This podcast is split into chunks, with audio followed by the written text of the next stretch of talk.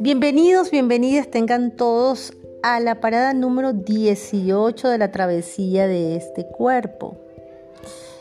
La invitación sigue siendo para que continúes con tu bitácora anotando tus emociones y sensaciones.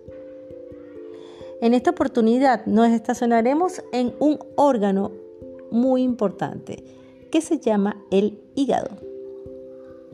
Veremos eh, dónde está ubicado, cuál es su función y también chequearemos realmente cuál es el significado biológico de estar en el hígado.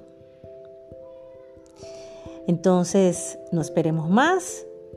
Su servidora Alixi Cartaya, directora de la Escuela Biosistémica, y que tengan un feliz viaje.